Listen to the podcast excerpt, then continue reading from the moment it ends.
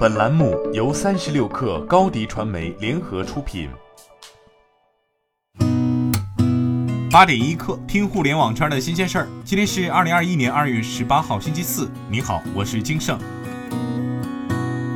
京东物流近日在港交所提交招股书，正式启动 IPO，成为京东集团旗下进行 IPO 的第三家子公司。此前报道称，京东物流估值可能达到四百亿美元左右。目前，国内几大快递公司顺丰以及三通一达中，除龙头老大顺丰控股市值超过五千亿之外，其余四家市值均在五百亿元以下。京东物流预期中的四百亿美元将稳坐第二交易。字节跳动 CEO 张楠昨天透露，抖音视频搜索月活用户已超五点五亿，这是抖音首次公布其搜索活跃用户数。张楠发布微头条称，未来一年，抖音将加大对搜索的投入力度，欢迎对视频搜索感兴趣的同学加入。今年初，抖音发布的年度报告显示，抖音日均视频搜索量已突破四亿。张楠表示，过去几年，整个社会的表达创作都在视频化，作为信息获取最直接的途径，搜索也在视频化。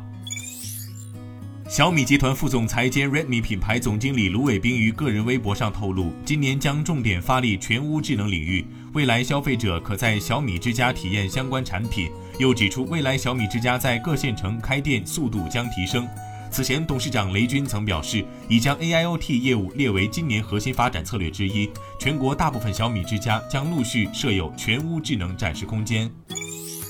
支付宝数字生活平台昨天发布新春数据报告，显示，今年参与红包拜年的用户上涨近百分之两百七十，红包相关搜索量大涨百分之五百三十八，六十岁以上中老年人发红包增长百分之二百一十，收红包增长近百分之四百三十，江浙沪广东地区几乎包揽了最爱发红包的前十名。北京是唯一入榜的北方城市，二点六亿人在线上写福、送福、看电影、本地游、云逛街等消费实现翻倍增长。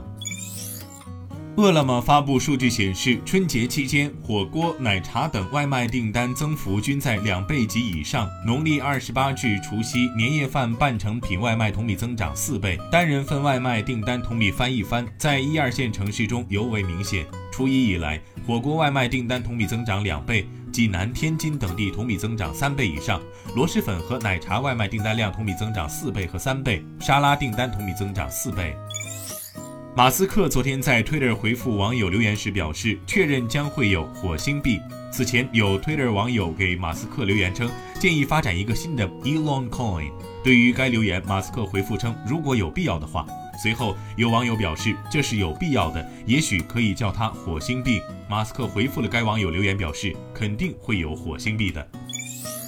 据外媒报道，苹果将于二零二一年秋季发布的新款 iPhone 十三系列将换用尺寸更大的传感器，同时将会支持天体摄影功能。天体摄影功能其实就是大家比较熟知的拍月亮，而 iPhone 十三的天体摄影模式将能够自动识别夜间天空，并自动切换到相应模式，根据检测到的月亮、星星，智能调整曝光等参数，进而方便用户拍出想要的照片。iPhone 十三的另外一个新功能就是支持息屏显示，其中时钟和电池充电始终可见，过去的通知通过条形和图标显示。今天咱们先聊到这儿，责编：彦东，我是金盛，八点一刻，咱们明天见。